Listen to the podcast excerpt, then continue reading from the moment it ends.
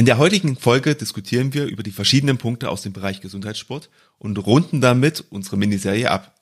Wir gehen unter anderem der Frage nach, ist Gesundheitssport eine Chance für alle Vereine? Was sind die Begrenzer des Gesundheitssports? Mit welchem Angebot sollte überhaupt ein Verein starten? Damit du bestens in diesem Bereich informiert bist, geht's heute deshalb wieder tiefer in die Praxis. Dafür haben wir auch eine qualifizierte Übungsleiterin eingeladen. Wer das ist, erfährst du nach dem Intro.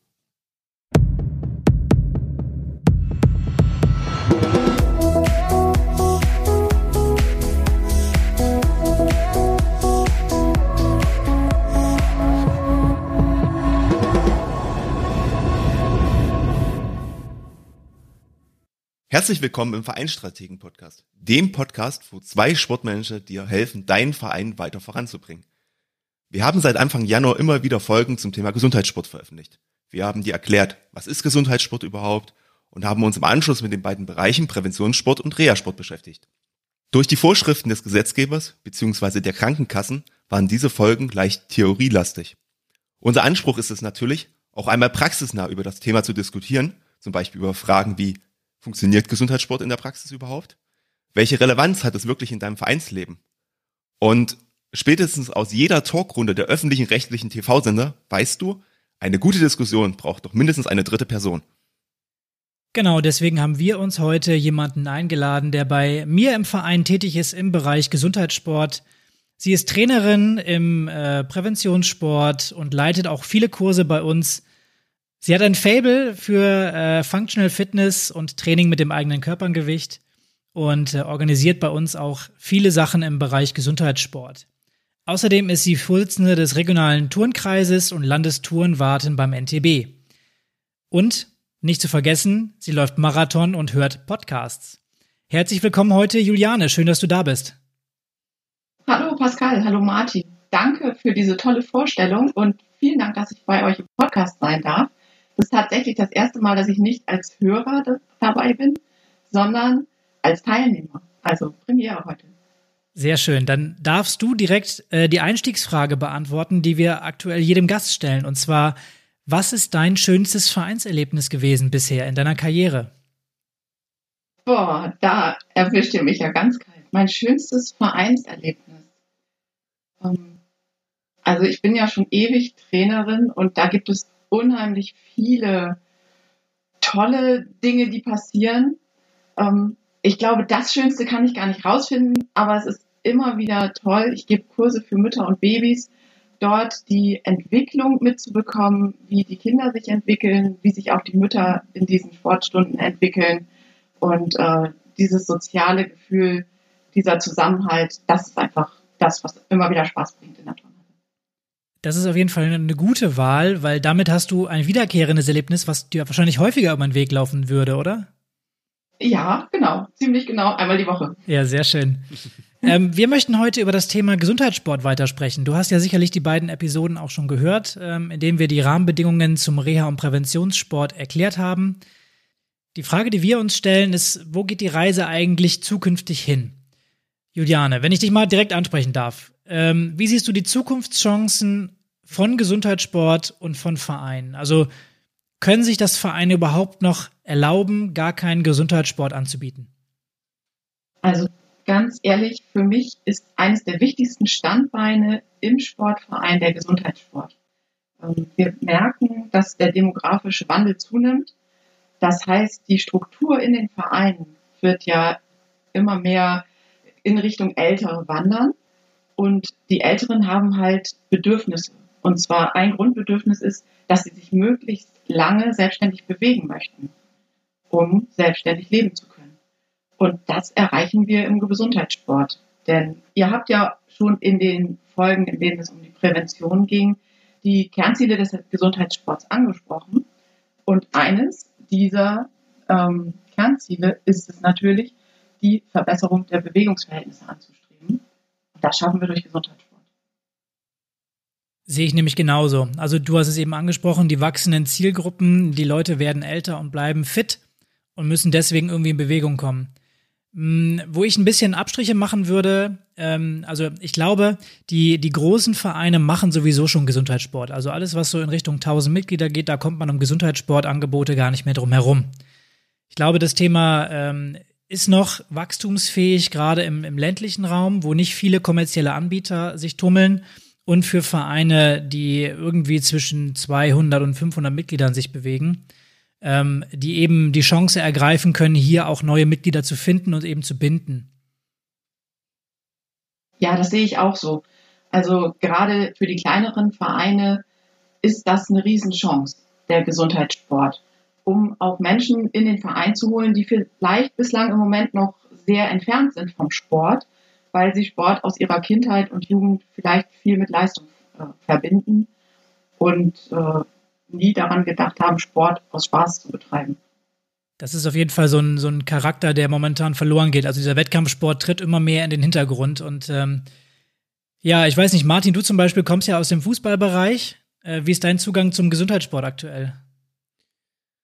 Also ich sag mal, dadurch, dass wir uns jetzt äh, intensiver mit dem Thema beschäftigt haben, ähm, muss ich zugeben, hat sich bei mir jetzt sportiv schon ein bisschen was verändert. Ich meine, du hast ja Juliane schon vorgestellt gehabt, auch mit Ganzkörpertraining und eigenem Körpergewicht trainieren. Das mache ich jetzt auch und da sind ja auch einige Teile, ähm, sage ich mal, im Präventionssport durchaus auch vorhanden ist. Das Einzige, wo ich mal wirklich einen Kontaktpunkt hatte, war bei einem früheren Arbeitgeber.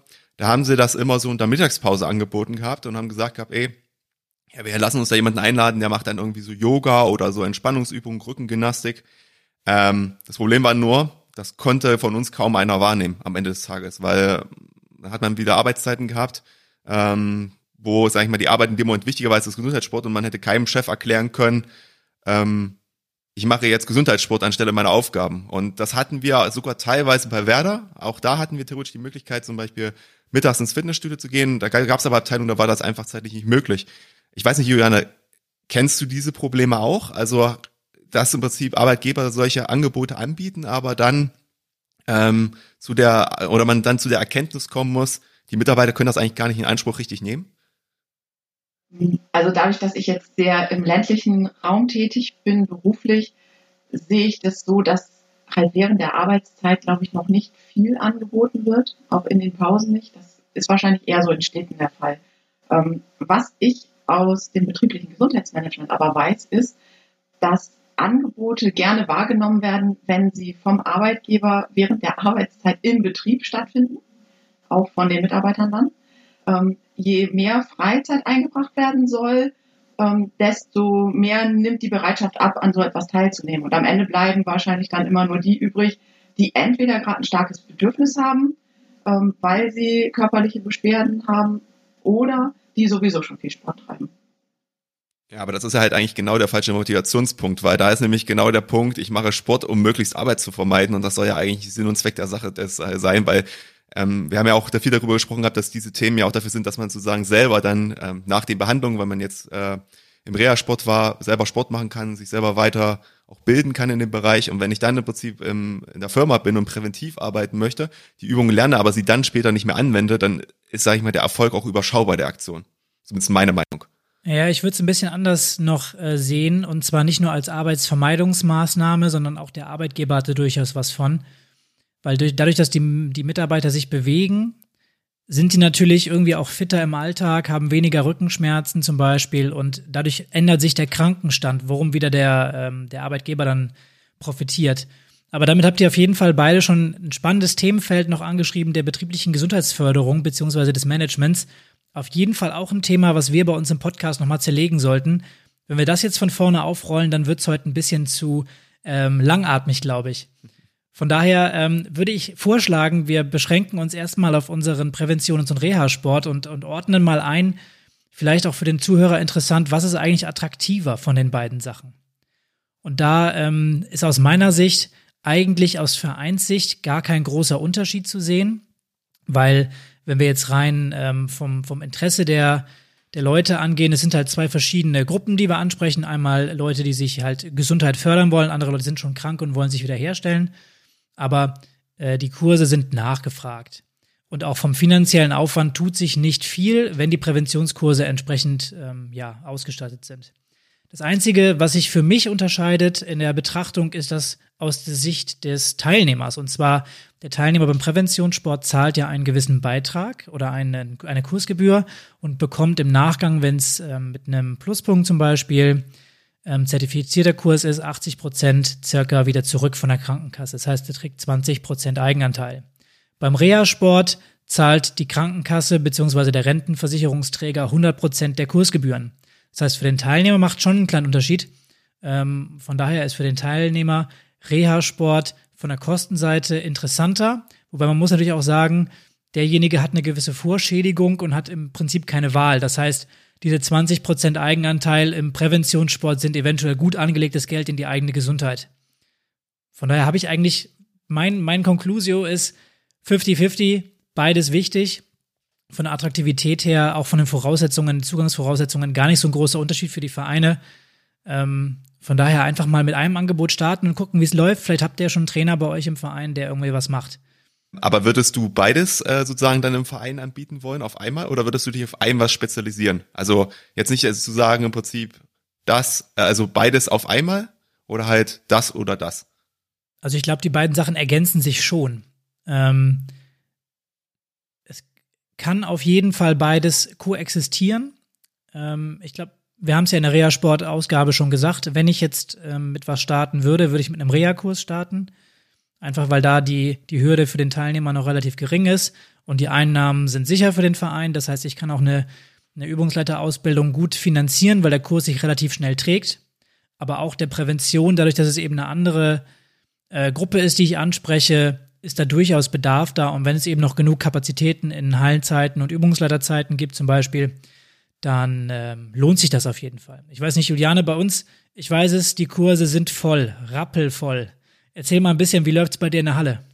Ja, ich würde gerne noch einen kleinen Schritt wieder zurückgehen. Ich würde tatsächlich sagen, ein Verein, der bislang noch nichts macht, sollte mit einem Präventionsangebot starten. Denn die Präventionsangebote sind zum einen für die Übungsleiter, ähm, die, von der Ausbildung her gesehen, schneller zu erreichen. Und für die Teilnehmer ist es ein sehr niederschwelliges Angebot. Das heißt, ein gesunder Teilnehmer ähm, der sich für Sport interessiert, sich bislang aber noch nicht getraut hat, etwas mitzumachen oder sich nicht traut, in eine bestehende Gruppe zu kommen, der kann dadurch in eine neu aufgebaute Gruppe kommen, in einem abgeschlossenen Kurs und erstmal schnuppern. Und das finde ich aus Vereinssicht ziemlich attraktiv, denn dadurch bindest du gleich neue Mitglieder an dich. Während des Kurses müssen sie ja noch kein Mitglied sein, aber wenn sie dann erstmal die Hallenluft geschnuppert haben, ihre Gruppe kennen, die Übungsleiter kennen, dann ist der Schritt in ein Dauerangebot bei uns im Verein einfach der nächste, der dann kommt. Von daher würde ich nicht sagen, fangt mit einem Reha-Sportangebot an, sondern fangt mit der Prävention an. Das sind die, die unterschiedlichen Meinungen. Dafür bist du heute hier. Ist gut. Ähm, Habe ich so noch nicht betrachtet, macht aber durchaus Sinn. Ich würde auch noch einen weiteren Punkt anbringen. Also ich glaube, wenn du beide Angebote auf einmal stattest, hast du ja auch das Problem, dass du zwei komplett unterschiedliche Abrechnungsverfahren dahinter hast. Und ich glaube, dass das von der Administration schon besser ist, wenn du dich einfach nur für eine Sache am Anfang entscheidest, um erstmal reinzukommen. Wenn du dann der Meinung bist, du verdienst damit so viel Geld und kannst dir dann vielleicht auch einen Hauptamtler leisten oder jemanden in Teilzeit, der sich nur um Abrechnung und diesen ganzen Organisationskram kümmert, dann glaube ich, macht es Sinn, aber ich glaube, zum Beginn würde ich mich wahrscheinlich auch nur für eins entscheiden. Und da würde ich auch, zumindest was die administrative Seite angeht, mich wahrscheinlich auch für den Präventionssport entscheiden. Dann darfst du jetzt mal aus der Praxis berichten. Die Kurse sind voll, Juliane, ich habe es eben schon gesagt. Ähm, wie, wie nehmen die Leute das an, den, den Präventionssport, den du anbietest? Du machst ähm, Wirbelsäulengymnastik bei uns im TSV? Genau, ich mache Wirbelsäulengymnastik und bei uns in der Abteilung bieten wir dann auch noch das äh, Präventionskonzept Bewegen statt Schonen an und äh, Cardio aktiv. Das sind ähm, zertifizierte Konzepte, die von der äh, ZPP anerkannt sind und eben dann diese Krankenkassenerstattungsgeschichte ähm, darstellen. Mein Wirbelsäulenkurs hat einen Pluspunkt, der entspricht aber keinem Konzept, das den Kranken, bei den Krankenkassen anerkannt ist. Und äh, deshalb müssen die Teilnehmer bei meinem Präventionskurs tatsächlich alles selber bezahlen, was sie aber auch gerne machen. Und äh, ich kann berichten, das ist wirklich so, ich habe eine Warteliste für diesen Kurs. Ich habe unheimlich viele Teilnehmer in der Halle und ähm, das spricht sich um. Und wenn wir mehr Hallenzeiten zur Verfügung hätten, könnte ich auch noch mehr Kurse in dieser Richtung anbieten. Ähm, Juliane, du hattest ja gerade noch äh, erzählt gehabt, dass du einen Kurs im Angebot hast, der einen Pluspunkt hat, aber nicht von der Krankenkasse anerkannt ist. Wir haben ja auch äh, in unserer Folge ein bisschen darüber gesprochen gehabt, dass wir das auch nicht empfehlen würden, den anerkennen zu lassen, weil das relativ aufwendig ist. Liegt das jetzt daran, also der ist nicht anerkannt, weil du ihn nicht eingereicht hast? Oder liegt es daran, weil es so schwer ist, diesen Kurs anerkennen zu lassen, dass du gesagt hast, das lohnt sich einfach gar nicht? Oder was ist denn der Grund, wieso der Kurs nicht von der Krankenkasse anerkannt ist? Also der Grund ist folgender. Ähm, das ist ein normaler Wirbelsäulenkurs und ich könnte ihn jetzt umstricken zu einem Präventionskonzept. Allerdings ähm, habe ich das bislang nicht gemacht, weil dieser Kurs eben nach meinem privaten Konzept einfach super läuft und ich ihn deshalb nicht ändern möchte. Ähm, und ich bekomme ihn nicht zertifiziert, zum einen, weil es unheimlich viel Arbeit wäre, ein eigenes Konzept zu schreiben, aber weil ich in Anführungsstrichen nur Übungsleiterin bin. Ich habe also keine berufliche Vorqualifikation im Gesundheitsbereich, so dass allein diese Hürde nicht genommen werden kann und dann das ganze Konzept nicht anerkannt wird. Okay, interessant. Das war mir jetzt so gar nicht bewusst, dass man ähm, nur mit einer Gesundheitsausbildung im Prinzip das Konzept einreichen kann. Ich dachte, man kann das auch als normaler Übungsleiter entwickeln und einreichen. Leider nein. Also da braucht man dann eben die Lizenzen, die man hauptberuflich erwerben kann. Und das ist eben die Hürde, an der viele tolle Konzepte leider scheitern. Vor vielen, vielen Jahren war das noch anders, aber jetzt nach der Änderung der ZPP-Richtlinien ist es nicht mehr möglich. Deshalb greifen auch die großen Sportverbände eben nur noch auf ihre ähm, standardisierten Kursprogramme zurück, um eben diesen Verwaltungsaufwand bei den Übungsleitern zu minimieren und um zu sagen, dieses hier sind von den Krankenkassen anerkannte ähm, Projekte, Programme und äh, die können genutzt werden. Da liegt eben schon alles vor, um eine Zertifizierung möglichst schnell durchführen zu können. Okay, das heißt aber im anderen im Umkehrschluss auch, ähm, dass du sagen würdest, ähm, wenn Vereine der Meinung sind, dass sie ein qualitatives Angebot haben, was so gut ist, aber nicht von der Krankenkasse oder von der ZPP anerkannt wird, dass sie es trotzdem durchführen sollten, weil du meinst, der, der Bedarf äh, ist so hoch, dass auch die Leute bereit sind, für richtig gute Kurse auch 100 Prozent zu zahlen. Ja, auf jeden Fall. Und äh, dafür gibt es ja extra dieses Siegel Pluspunkt Gesundheit. Denn das zeigt, dass du einen qualifizierten Übungsleiter hast, der wirklich toll ausgebildet wurde, mit einem guten Angebot. Und nur weil das Ganze nicht von der Krankenkasse gegenfinanziert wird, heißt es ja nicht, dass es ein schlechtes Angebot ist. Sondern ich vergleiche das immer so mit dem liebsten Kind der Deutschen. Für unser Auto tun wir alles. Und wenn dein Auto irgendetwas hat, irgendeine Macke, dann gehst du sofort damit in die Werkstatt und lässt es reparieren. Wenn dein Körper aber eine Kleinigkeit hat, dann fragst du erstmal die Krankenkasse, ob sie dir Geld dafür gibt. Und das passt doch nicht zusammen. Das heißt, wenn dein Körper ein kleines Wehwehchen hat, dann geh einfach in so ein Pluspunktangebot und lass dir helfen. Wenn du jetzt sagst, die ähm, Teilnehmer zahlen die Kursgebühren selber, wie hoch sind die Kursgebühren bei dir jetzt gerade? Also bei mir ist es wirklich überschaubar. Das heißt, die Teilnehmer zahlen im Moment für den Kurs um die 50 Euro. Für drei Monate. Dann, genau, ungefähr für ein Vierteljahr. Also verglichen mit unserem gesamten Beitrag für den Verein ist das quasi ein Halbjahresbeitrag. Ja, also das sind genau. wir so als Einordnung für den, für den Zuhörer dass ähm, da durchaus ähm, Potenzial drinsteckt. Jetzt haben wir viel über Geld gesprochen. Geld ist natürlich nicht die, die Hauptmotivation des Ganzen. Also wir wollen natürlich Menschen zum Sport bringen und wieder gesund machen, beziehungsweise eben äh, Prävention machen. Äh, die, die, warum wir immer über das Geld sprechen oder oft ist eben, dass diese Ausbildung mit Kosten äh, verbunden ist und ähm, der Verein eben die Chance hat, sich auch quer zu finanzieren damit. Ähm, jetzt haben wir ja ganz viel darüber gesprochen gehabt, okay, wie können wir Angebote sozusagen machen? Ähm, wie hoch ist der Bedarf überhaupt? Ähm, jetzt haben wir aber natürlich auch irgendwo Begrenzer des ganzen Themas. Und ähm, da ist natürlich die Frage, wir sagen wir jedem Verein, ja, mach Gesundheitssportangebot, super. Aber gibt es dafür denn überhaupt genügend Übungsleiter oder gibt es dafür überhaupt genügend Interessenten, sowas zu machen? Wie siehst du das? Also ich glaube, wenn du zehn Vereine fragst, ob sie genügend Übungsleiter haben, dann werden dir neun Vereine sagen, sie können noch Übungsleiter gebrauchen. Also das ist so, es werden immer Übungsleiter gebraucht. Aber andererseits sind die Ausbildungen in unseren Landesturnverbänden auch sehr hoch frequentiert und äh, immer ausgebucht. Das heißt, es kommen ständig Übungsleiter nach, aber im Moment können es tatsächlich nicht genug Übungsleiter sein, um die Angebote alle abzubilden. Ich glaube, äh, neben den Angeboten, die die Übungsleiter erstellen, fehlt es eben manchmal auch ähm, gerade in den Kommunen an Plätzen dafür. Also so ein Reha-Sport oder so ein Präventionssportangebot, das macht man mal eben nicht auf dem Sportplatz. Da braucht man eben einen durchgängigen, ähm, ja, vielleicht eine Halle oder ein vernünftiges Equipment dazu. Und das ist eben auch das Problem, wenn es dann vor Ort eben keine Hallenzeiten mehr gibt. Also ich weiß, bei uns ist es halt so, wir haben vier Hallen zur Verfügung für äh, einen Sportverein mit mehr als 2000 Mitgliedern. Aber trotzdem ist irgendwie kein Platz mehr frei. Wir teilen uns das mit Schulen und dementsprechend ist es eben schwierig, neue Angebote auch einzubringen. Ja, das ist so. Das ist auf jeden Fall ein limitierender Faktor. Die Hallenzeiten. Ähm, dann gibt es natürlich Präventionsangebote, die auch draußen stattfinden können. Ähm, in Richtung Nordic Walken zum Beispiel gibt es ein standardisiertes Konzept, das man auch dort draußen nutzen kann.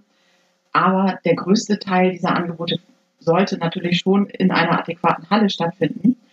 Und äh, das sieht man auch, wenn man den Antrag von der ZPP sich anschaut. Da wird immer nachgefragt, wie viel Quadratmeter pro Person da sind. Das heißt, es wird vorausgesetzt, man nutzt eine Sporthalle.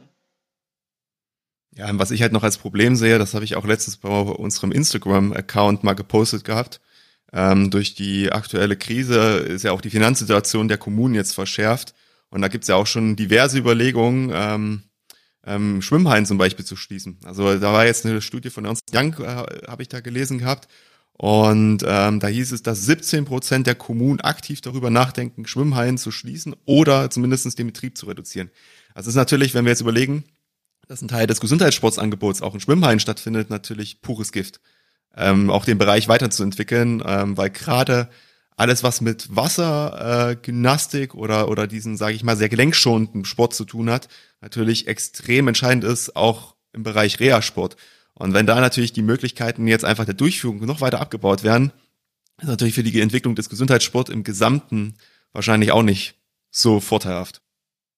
Juliane, wie siehst du das denn eigentlich? Ähm, wir haben jetzt gehört, es gibt limitierende Faktoren, aber ist für dich denn Gesundheitssport ein Angebot, was das, was das normale Vereinsangebot ergänzt oder ist das ein Verdrängungsangebot bei dir? Wie, oder wie nimmst du das wahr bei uns im Verein?